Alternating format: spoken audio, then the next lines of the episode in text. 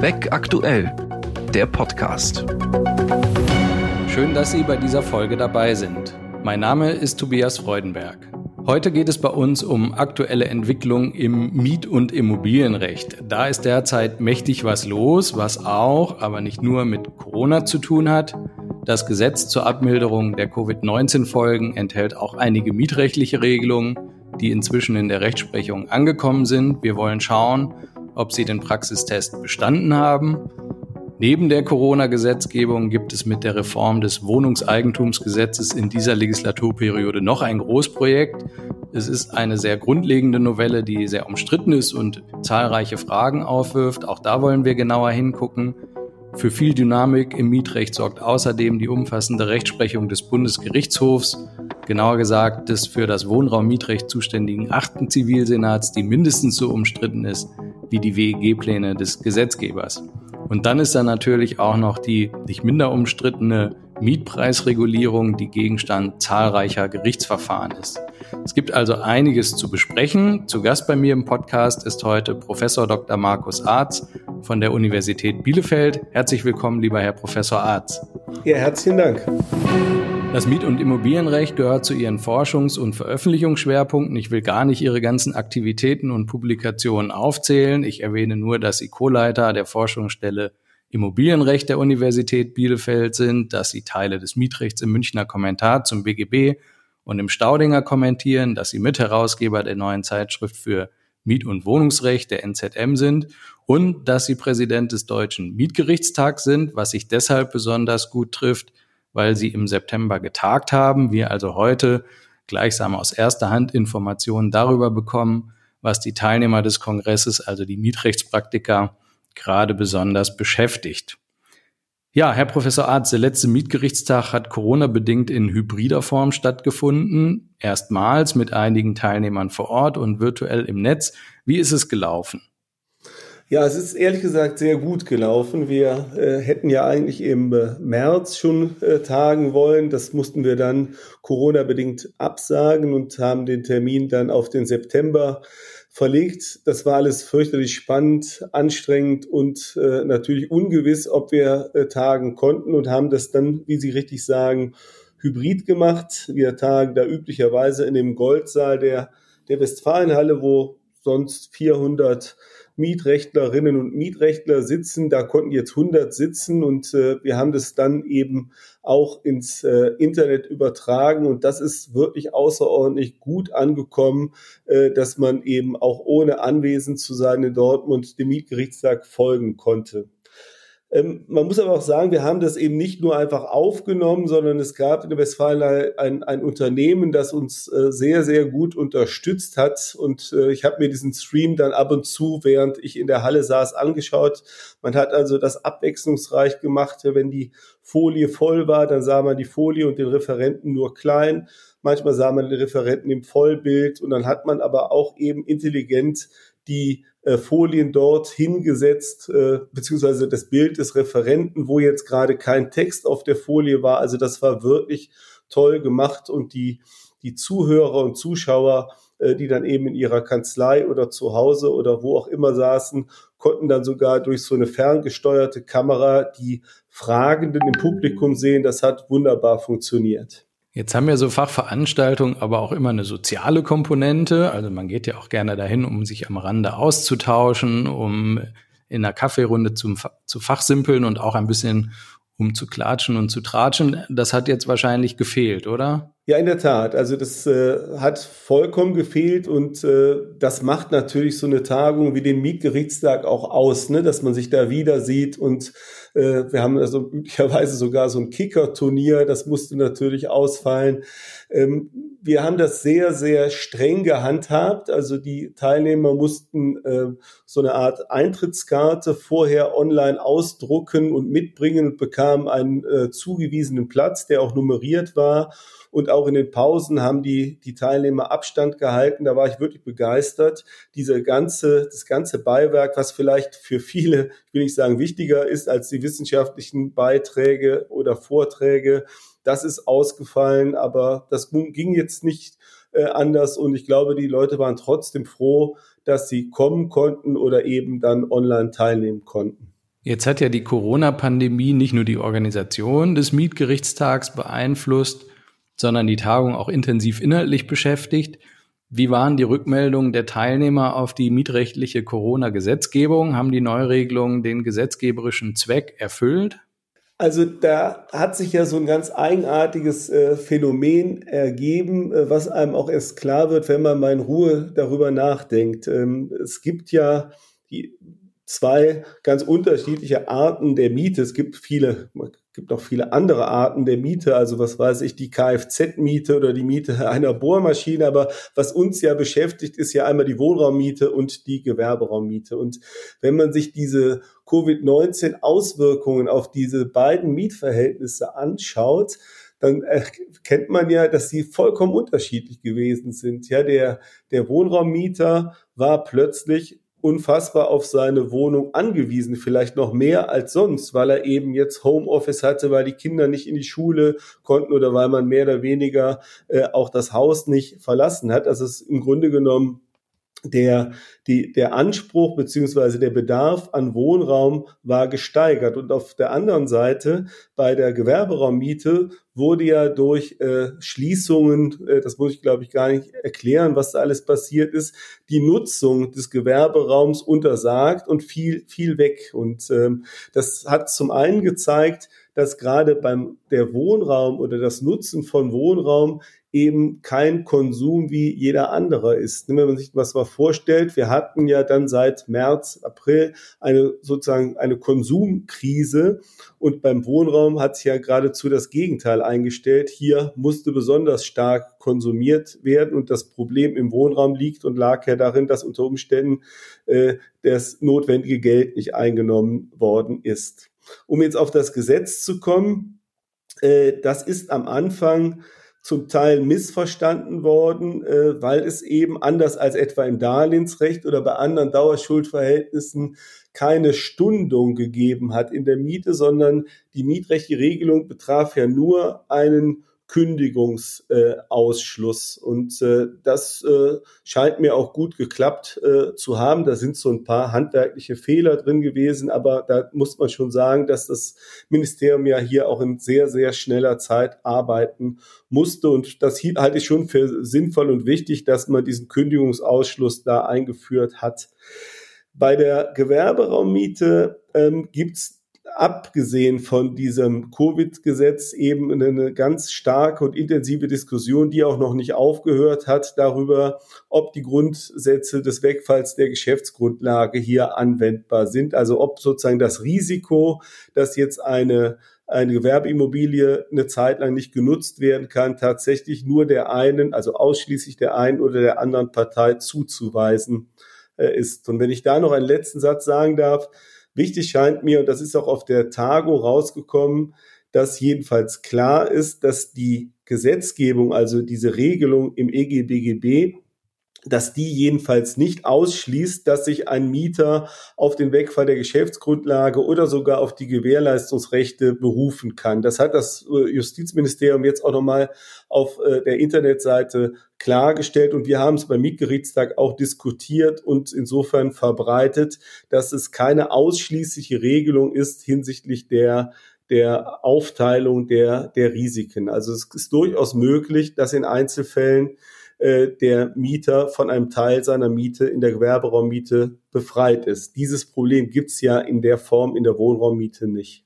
Mit dem Wegfall der Geschäftsgrundlage beschäftigt sich auch eine ganz interessante Entscheidung des Landgerichts Heidelberg, die gerade intensiv diskutiert wird, die das Gewerberaum Mietrecht betrifft. Es geht um einen Kickladen, Danach bleibt zusammengefasst der Mieter auch während der Corona-bedingten Schließung zur Mietzahlung verpflichtet. Sollte nicht eigentlich genau das mit der Neuregelung verhindert werden? Naja, mit der Neuregelung eben nicht. Der, also die Neuregelung sagt eindeutig aus, dass der Mieter zur Zahlung verpflichtet bleibt und dass der äh, Mieter sogar in Verzug gerät, wenn er äh, nicht zahlt, aber eben wegen dieses Zahlungsausfalls nicht gekündigt werden kann. Also das äh, auf diese Neuregelung konnte weder Kick noch Adidas oder wer auch immer sich äh, berufen. Also dadurch, da ist man zur Zahlung verpflichtet. Die spannende Frage, äh, die das äh, Landgericht Heidelberg da aufwirft und äh, die scheint, wird bestimmt auch noch zu einer Diskussion führen, ist die, worauf man eigentlich hinsichtlich der ähm, der Zahlungsschwierigkeiten oder der Zahlungsunfähigkeit in dieser Zeit im Rahmen der, äh, des Wegfalls der Geschäftsgrundlage abstellt. Ja, und da kann man ja insbesondere bei größeren Unternehmen auf so einen Konzern äh, abstellen oder eben auf so eine Filiale. Und da stellt sich dann die Frage, ja, was sozusagen der, der Vergleichs oder ja, das, ähm, äh, was, die, was sozusagen die, der Maßstab ist äh, für die Frage der Zahlungsschwierigkeiten. Denken Sie an, an dieses große Modeunternehmen Zara, ja, wohl eines der der, äh, der, der Inhaber dieses Unternehmens einer der wohlhabendsten Menschen vielleicht der Welt oder jedenfalls Europas, dann kann man sich natürlich fragen, ist jetzt der Zara-Laden in der Innenstadt von Frankfurt äh, bedroht, also die Filiale, weil sie gerade keine Umsätze macht, oder geht es darum, dass das Unternehmen äh, enorme finanzielle Rücklagen hat und insofern der Vermieter den Anspruch hat ähm, auf Mietzahlung? Sehr interessant. Das LG beschäftigt sich auch noch mit vielen anderen Detailfragen mit dem Vortrag des Mieters, unter anderem, ähm, wie sich sein Umsatzrückgang zu ersparten Aufwendungen verhält, warum staatliche Unterstützung nicht zu erreichen war, ähm, warum der Onlinehandel nicht auszubauen war. Ich glaube, wir müssen das an dieser Stelle nicht vertiefen. Der Fall wird vermutlich durch die Instanzen gehen. Zum Abschluss des Komplexes ähm, Corona noch die Frage, die Regelungen im Mietrecht äh, sind befristet und sollen das wohl auch bleiben. Ist das gut so aus Ihrer Sicht? Ja, man hat äh, in der Tat äh, erwartet, äh, dass sie verlängert worden wären. Man hat es nicht äh, getan.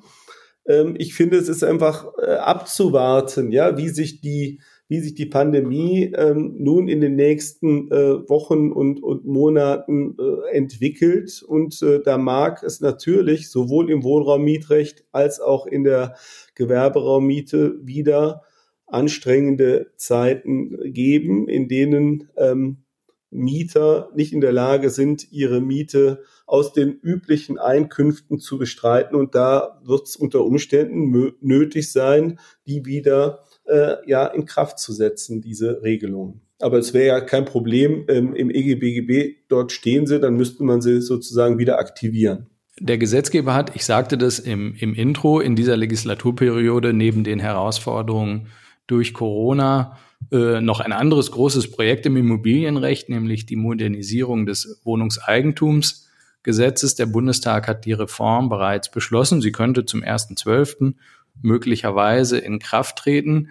Können Sie kurz für uns zusammenfassen, was darin geregelt wird? Ja, das fällt mir so ein bisschen schwer, weil ähm, ich doch gerne über Dinge rede, von denen ich dann wirklich etwas äh, verstehe. Und ähm, hier ist es so, dass wir, Sie hatten es äh, zu Beginn angedeutet, an unserer Forschungsstelle für Immobilienrecht, äh, die leiten wir zu zweit und da haben wir so eine wunderbare Aufteilung der Kompetenzen. Ich beschäftige mich mehr mit dem mit dem Mietrecht und mein Kollege Florian Jacobi mit dem Wohnungseigentumsrecht. Und das ist nun wirklich so äh, sein Beritt. Und obwohl ich so nah dran bin am Wohnungseigentumsrecht und auch immer wieder Vorträge dazu äh, gehört habe auf Tagungen, wo es eben ne, ums Mietrecht und ums WEG-Recht ging, äh, ist das für mich noch immer so ein gewisses, äh, einigermaßen unzugängliches und verschlossenes ähm, ähm, Rechtsgebiet.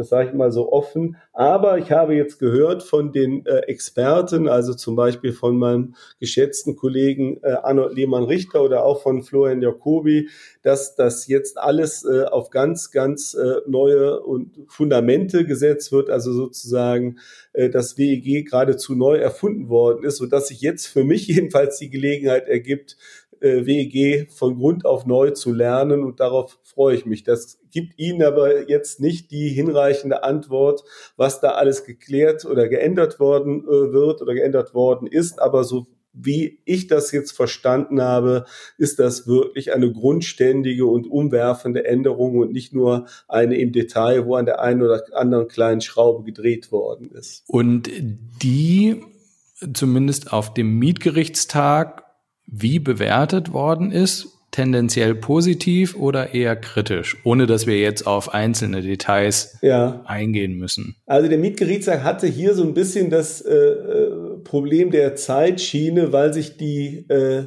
weil sich die Koalition, lass mich nicht lügen, ich glaube zwei Tage vorher äh, darauf geeinigt hatte über einzelne Punkte, die zu den zu der Zeit aber noch nicht ähm, wirklich ähm, äh, öffentlich waren. Und wir hatten insofern da auch nicht die Möglichkeit, abgesehen von so Presseerklärungen der Koalitionspartner, da äh, zuzugreifen. Ähm, also ich habe den Eindruck und den Eindruck, äh, der wurde auch auf dem Mietgerichtstag durchaus ähm, bestätigt, dass es sich um eine sehr, sehr professionell und, und äh, äh, gut ähm, vorbereitete äh, Reform äh, handelt, dass man also da, wie gesagt, nicht geflickschustert hat, sondern ähm, ein, das äh, Wohnungseigentumsrecht äh, den, den Anforderungen der Zeit angepasst hat und insbesondere dieses man hat ja im Wohnungseigentumsrecht dieses spannende Verhältnis zwischen Sachenrecht, Gesellschaftsrecht, Vertragsrecht,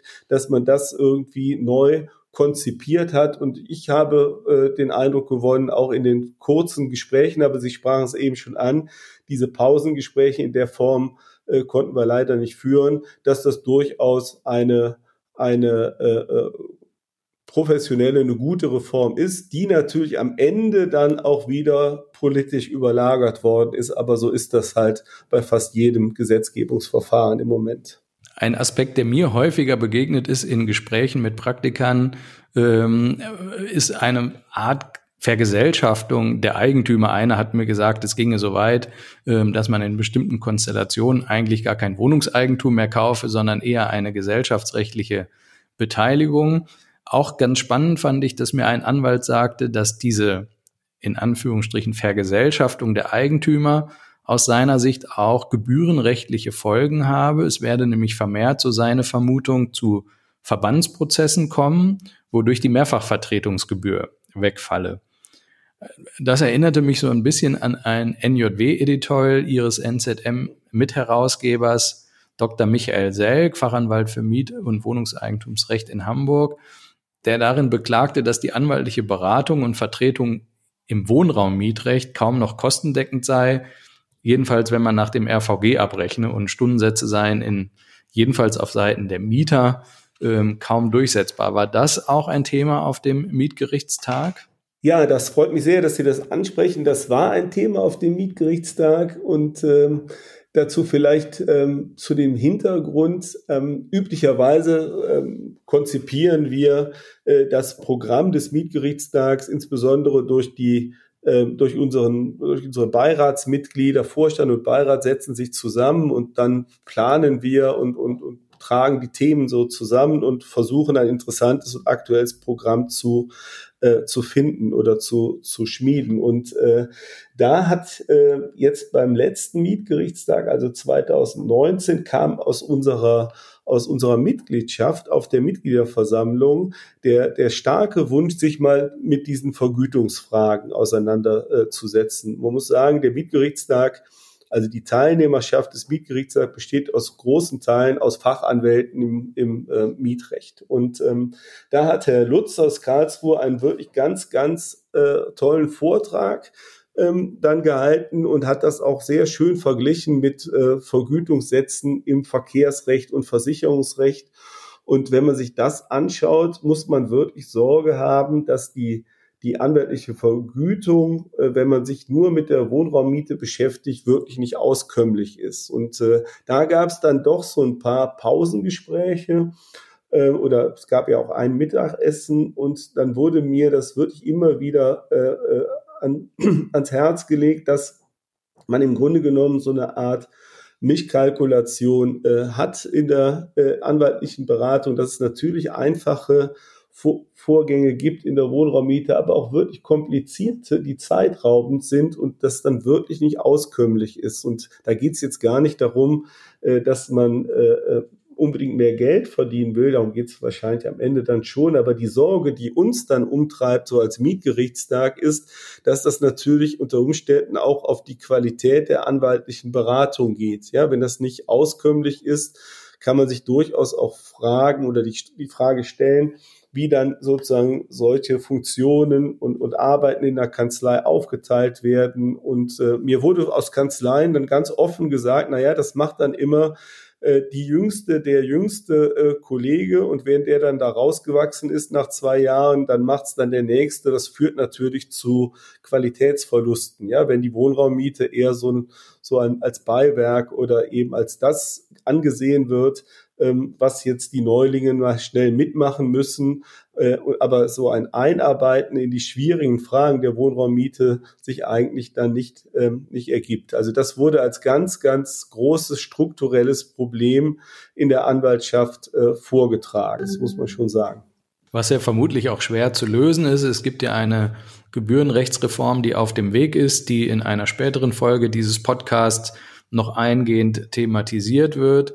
Ähm, man weiß aus diesen ganzen ähm, Runden, wie schwierig es ist, das politisch durchzusetzen, so dass man perspektivisch, glaube ich, nicht davon ausgehen kann, ähm, ein Gebührenniveau zu erreichen, was es ähm, maßgeblich verbessert für die Anwaltschaft im Wohnraum Mietrecht zu beraten.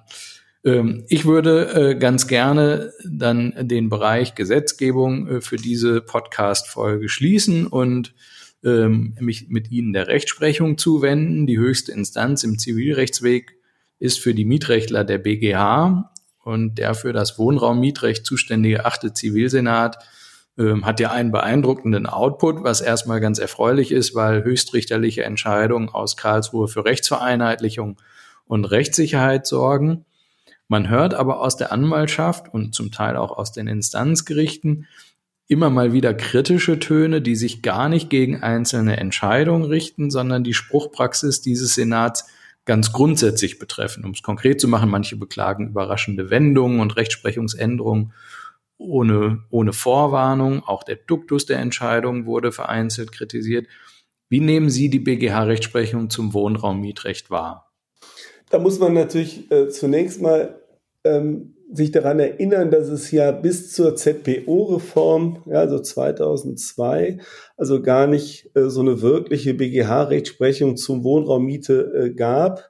Und äh, weil eben, ne, das wissen viele, ähm, die, oder das wissen wahrscheinlich alle, die Mietrecht, die Wohnraummietrechten Verfahren beim Amtsgericht äh, beginnen und dann früher gar nicht zum, auf dem normalen Weg zum BGH kamen. Und dann hat sich das durch diese ZBO-Reform, die wirklich ganz starke Auswirkungen auf die Wohnraummiete gehabt hat, dann entwickelt. Und dann gab es ja in den 2000er Jahren wirklich sehr, sehr viele äh, äh, spannende und grundsätzliche Entscheidungen, äh, angefangen mit den Schönheitsreparaturklauseln äh, oder dem Kündigungsausschluss und so weiter. Und dann habe ich den Eindruck, das merkt man auch an den Zahlen, dass dann viele Themen so abgearbeitet worden sind und ja, erledigt oder geklärt, also erledigt hört sich negativ, geklärt worden sind.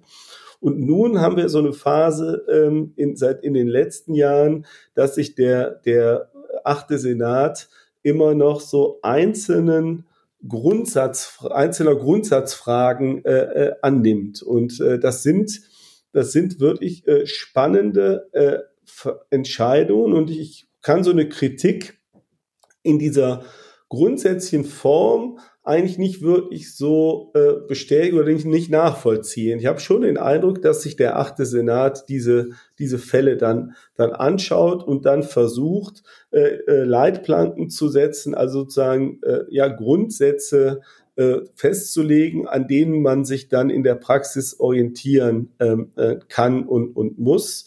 Und äh, da gibt's natürlich Entscheidungen, äh, die haben einiges umgeworfen und ähm, an denen hat man sich dann jetzt zu orientieren. Denken wir mal so an die, an die sogenannte Bolzplatz-Entscheidung. Äh, das muss man nicht immer alles richtig finden, aber es fällt auf, dass sie äh, ausführlich und oft auch gut begründet sind. Nochmal, man kann in der Sache anderer Meinung sein. Sie sind in meinen Augen zum Teil etwas lang, also ja, es sind sehr, sehr lang und, und ausführlich begründete Entscheidungen. Zum Teil fällt auch auf, dass die Leitsätze sehr, sehr ausführlich und äh, sozusagen äh, zahlreich sind. Ja, also man hat eine Entscheidung mit äh, Leitsätzen, die über zwei äh, Seiten äh, äh auf, äh, also so zwei DIN A4 Seiten im Original gehen. Das ist ungewöhnlich. Aber das ist so ein bisschen so ein neuer Stil, äh, dass man so Grundsätze dort festschreiben will. Aber dass die, dass die Entscheidungen äh, so per se zu kritisieren sind,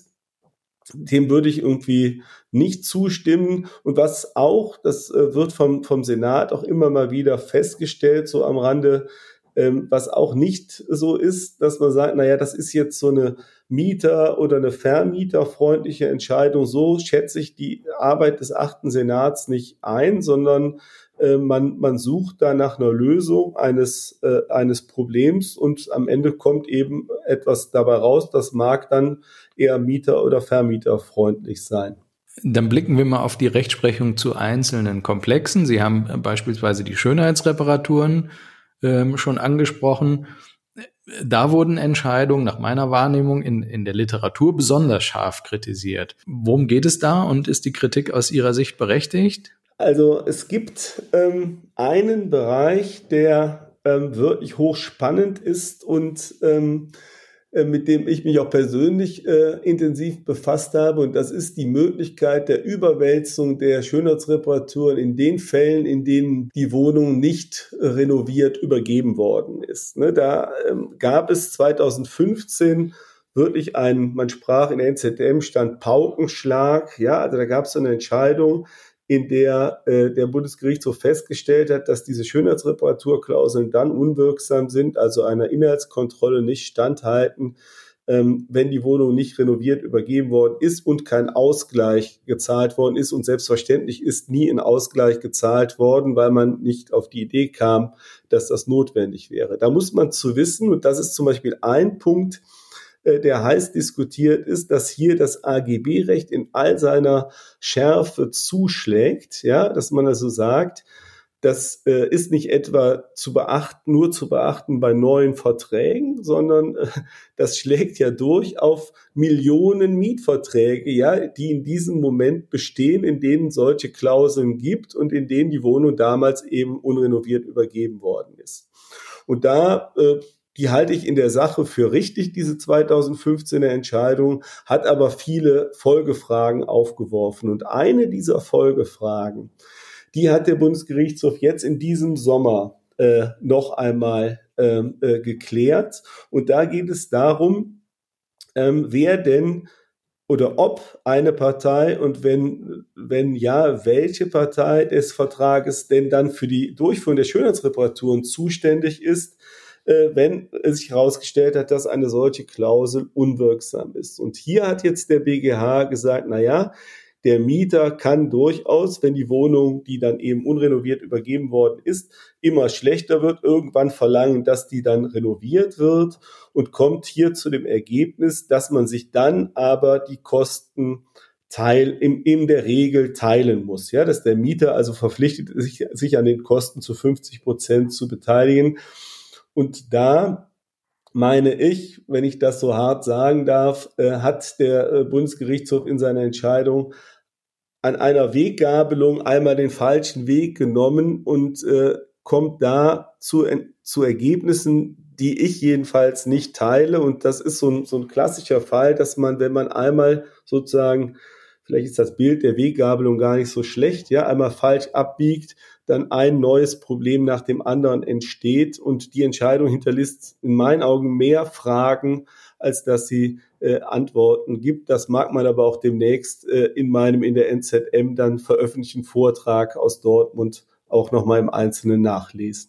Das empfehlen wir unbedingt. Als Paukenschlag haben viele auch das gewertet, was der Senat zu den Kriterien des Mieterhöhungsverlangens entschieden hat. Was ist da genau passiert? Also da gab es im Grunde genommen, es gibt mehrere Entscheidungen zum Mieterhöhungsverlangen bei 558 BGB. Ähm, da geht es zum Teil um, um Kleinigkeiten, also die Verwendung äh, von Mietspiegeln aus anderen Gemeinden und so weiter. Aber äh, es hat im Grunde genommen eine Entscheidung gegeben, äh, nach der Mängel beim Mieterhöhungsverlangen jetzt äh, nur noch zur äh, materiellen Unwirksamkeit des Mieterhöhungsverlangens führen. Da muss ich aber sagen, habe ich jedenfalls als, als Wissenschaftler den, den Eindruck, dass man das schlicht jetzt anders einordnen muss und habe auch den Eindruck, und das geben mir auch die Gespräche mit den, den Richtern, ja, mit denen wir beim Mietgerichtstag zusammen, äh, also den Instanzrichtern, bei denen wir im Mietgerichtstag zusammenarbeiten, äh, wieder, dass man das in der Praxis wirklich äh, gut geregelt bekommt. Das ist zwar eine grundsätzliche Änderung und insofern haben Sie recht, eine Aufgabe der bisherigen Rechtsprechung, aber das muss man schlicht jetzt beachten und dann äh, muss man insofern die Verfahren dann anders entscheiden oder führen. Aber ich habe nicht den Eindruck, dass das praktisch so einen Riesenunterschied macht. Wir müssen zum Schluss äh, auch noch kurz auf die Mietpreisregulierung zu sprechen kommen.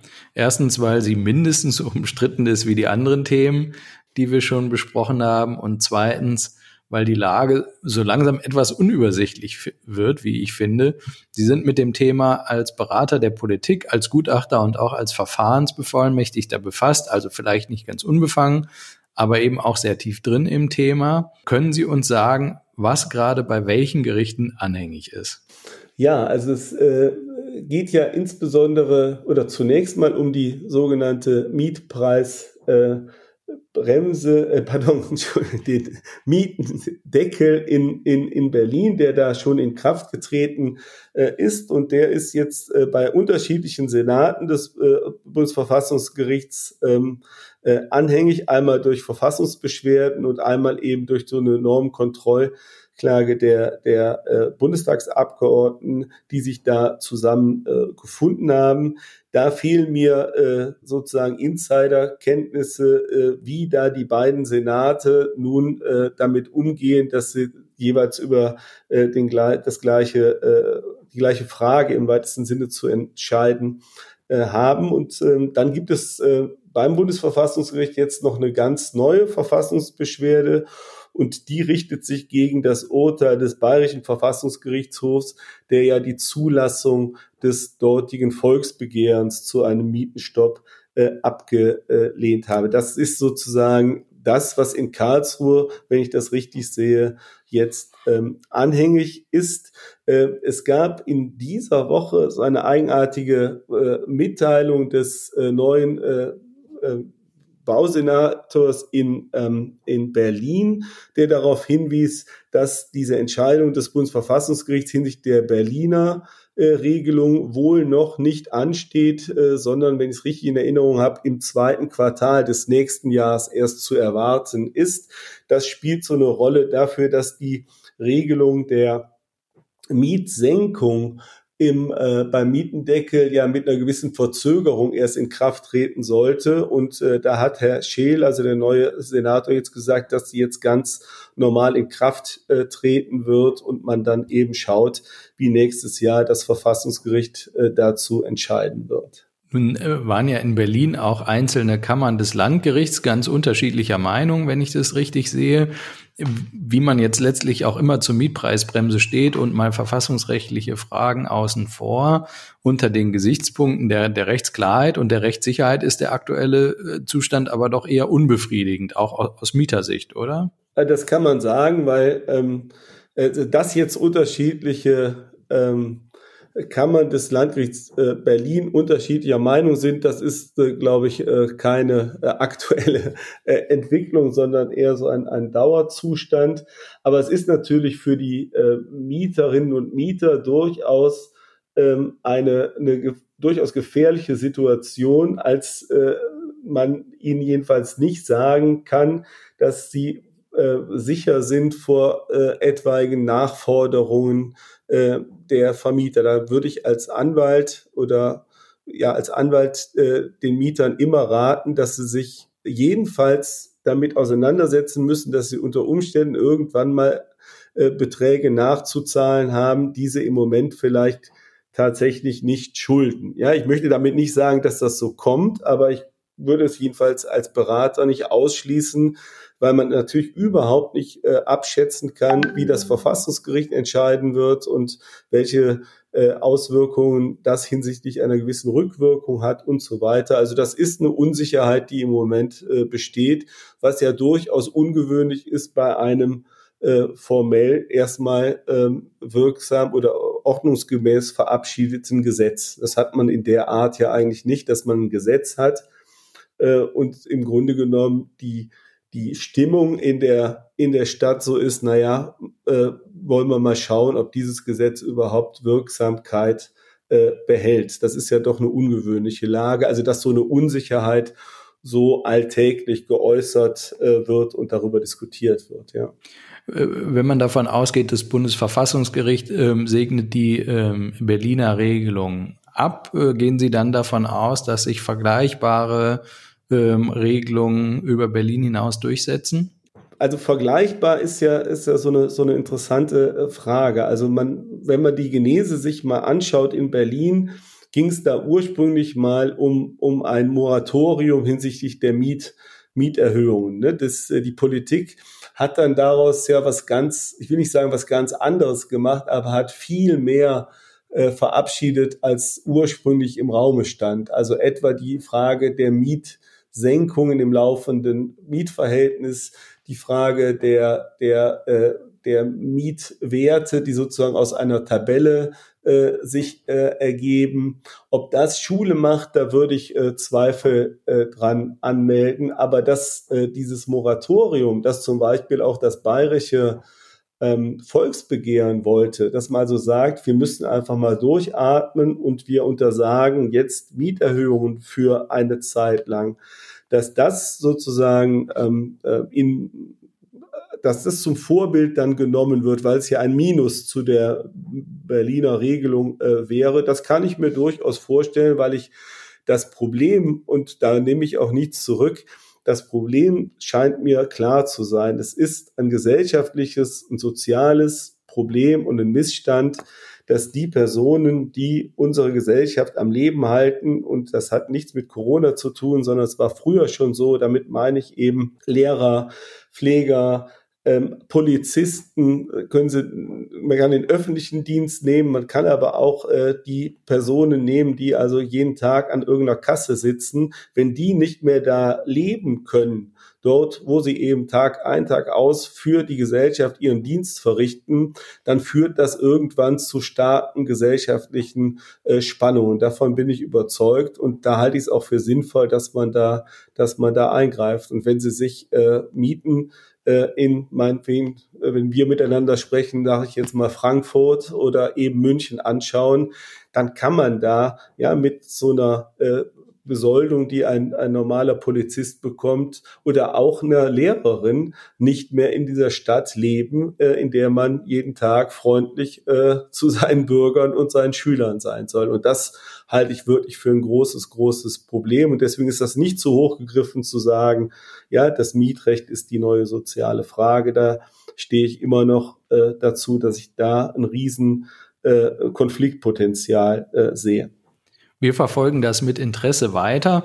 Wir hatten uns ähm, darauf verständigt, uns so ganz kompakt in einer guten halben Stunde über die aktuellen Entwicklungen auszutauschen. Wenn ich es richtig sehe, ist die Zeit jetzt ähm, schon rum.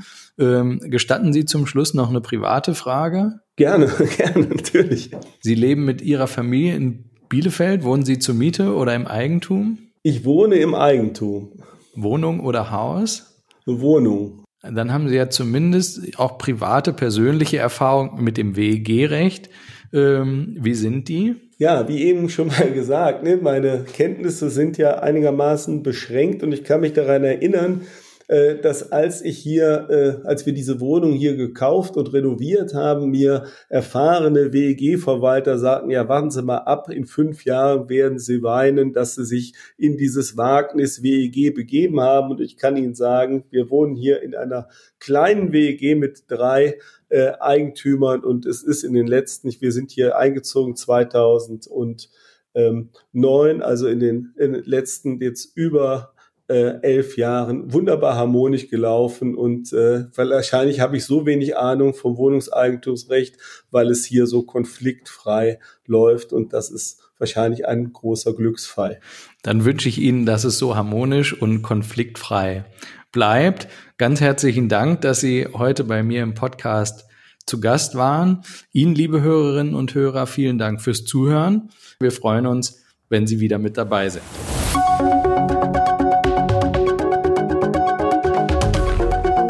Das war Beck aktuell, der Podcast.